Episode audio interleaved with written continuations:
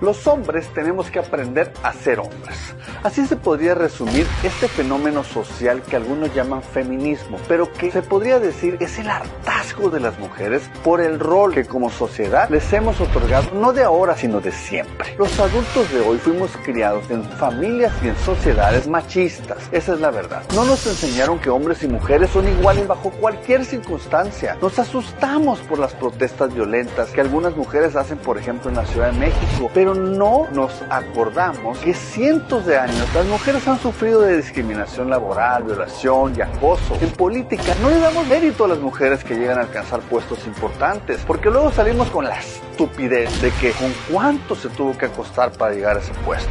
Aprendamos, vatos, a respetar. Y a ustedes, mujeres, a los que no sepamos, apriétenos la voluntad. Saludos.